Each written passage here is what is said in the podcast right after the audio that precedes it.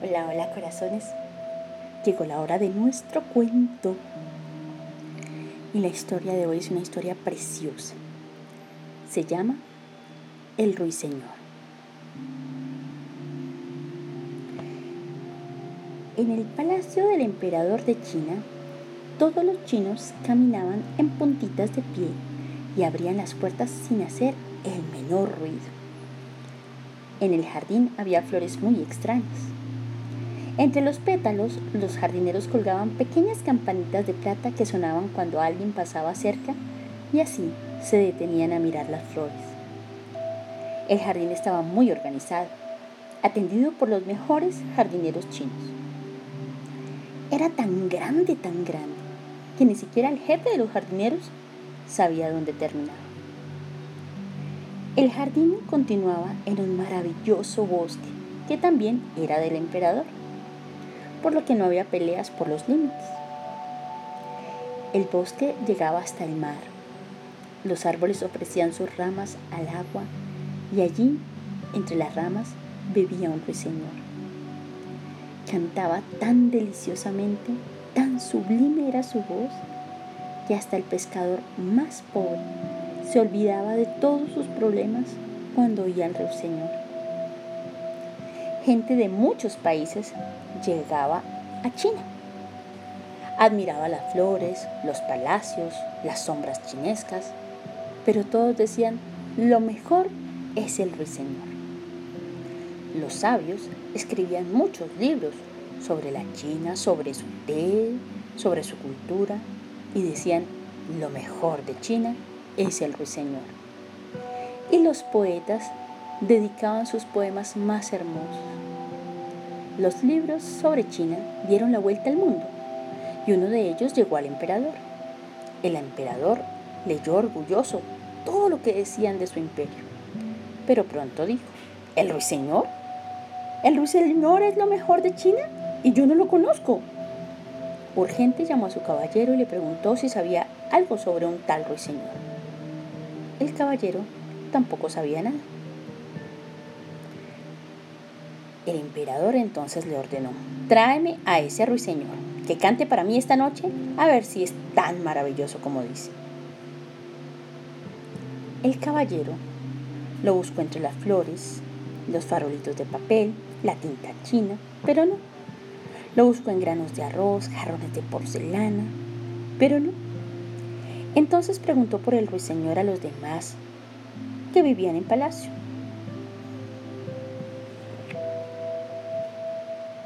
Nadie sabía nada del ruiseñor. El emperador, muy furioso, dijo que si el ruiseñor no cantaba a las nueve y cuarto de la noche, todos en el palacio recibirían una fuerte patada en el estómago.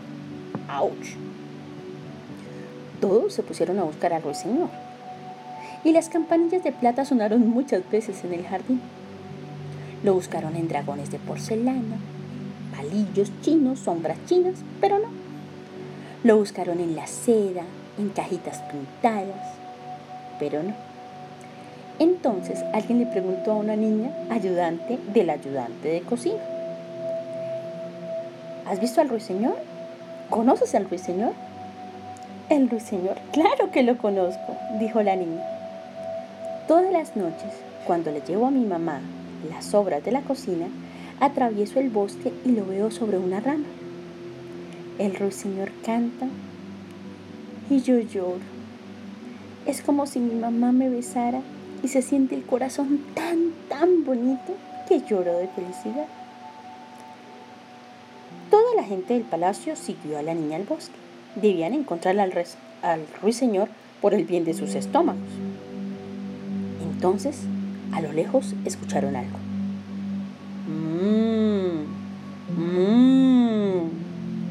Oh, dijeron todos los de palacio. De veras canta muy bonito. Pero la cocinerita dijo, eso es una vaca. Ah. Siguieron caminando y entonces escucharon crack, crack, crack. Oh, dijeron los de palacio. Sin duda, el señor es maravilloso. No, esas son las ranas. De pronto comenzó a cantar el ruiseñor y los señores se quedaron calladitos, calladitos para no meter la pata otra vez. Allí está, dijo la niña, y señaló un pajarito gris sobre una rama. ¡Oh, qué pequeñito! dijeron todos. Y le falta un poco de color. La niña se acercó a la rama y dulcemente le dijo, Pequeño ruiseñor, nuestro emperador quiere que cantes para él. Con mucho gusto, dijo el ruiseñor. Todas las noches canto acá, en el bosque.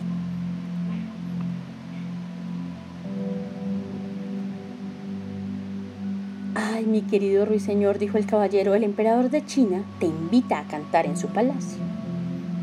Pero si se disfruta mejor aquí en el bosque, dijo el ruiseñor. Pero igual lo siguió de buena manera. Esa noche los delicados dibujos de las paredes del palacio brillaban. Todo parecía tan hermoso.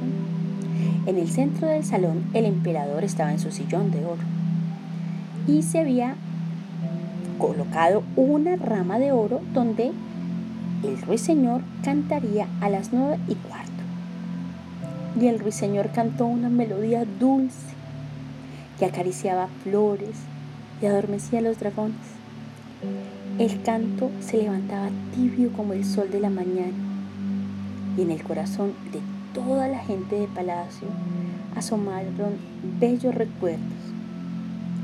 La cocinerita lo escuchaba desde la cocina y pensaba en el bosque y el olor de los jazmines y las rosas. El ruiseñor siguió cantando. El emperador recordó las manos de su mamá y se le llenaron los ojos de lágrimas. Cuando el ruiseñor se cayó, el emperador quiso darle su chilena de oro.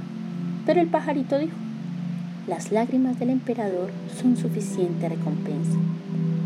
Entonces el emperador lo colocó en una jaula de oro y también le dijo, le dio libertad para salir de paseo los martes y los jueves, de una a tres de la tarde.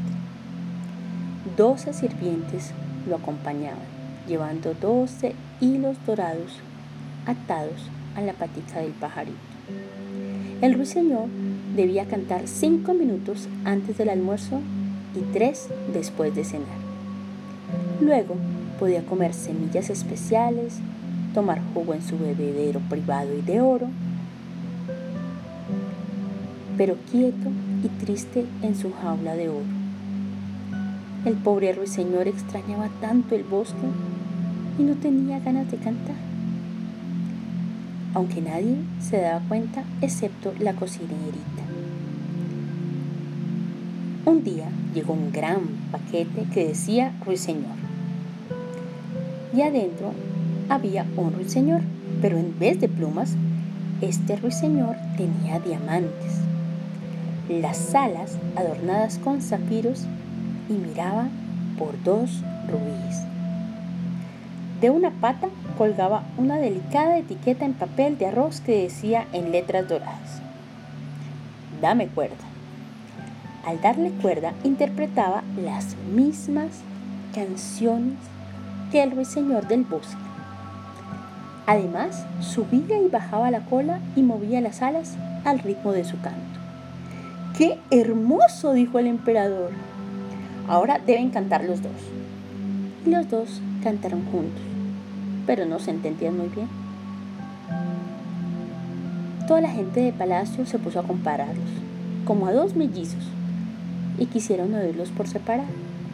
El pajarito artificial cantó 33 veces la misma pieza, sin cansarse, sin poner mala cara. Eso a todos les agradó mucho, porque así pudieron aprender la canción de memoria. Además, era más vistoso y movía las alitas al ritmo de su canción. Entonces quisieron que cantara el ruiseñor vivo, pero el pajarito había volado hasta su rama preferida del bosque. ¡Qué pájaro insolente y desagradecido! dijo el emperador. Y todos repitieron lo mismo.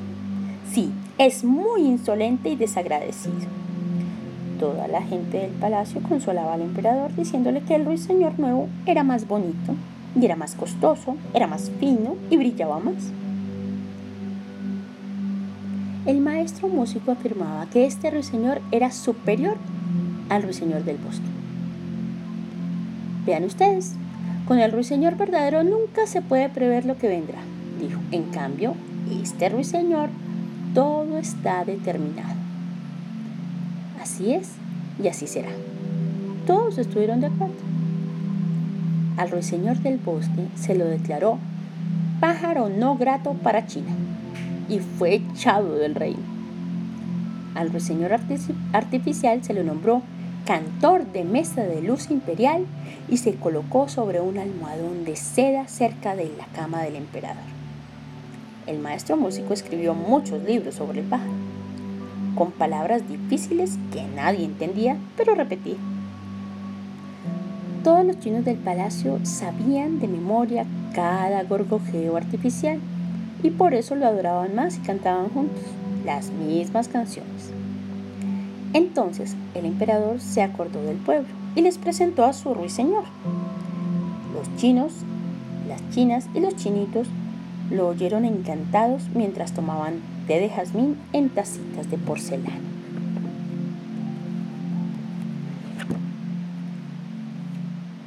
Pero los pescadores que conocían al ruiseñor del bosque pensaban, suena bien, canta bonito, pero le falta un no sé qué. Una noche el emperador escuchaba al pájaro desde su cama, cuando se oyó un troc y la música se detuvo. Fueron médicos y veterinarios a revisar al pájaro, pero el único que le ayudó fue un viejo relojero, que aceitó y reparó al pajarito de mentiras y dijo que había que tener mucho cuidado porque estaba muy gastado. Desde entonces, solo una vez al año se oía cantar al ruiseñor imperial.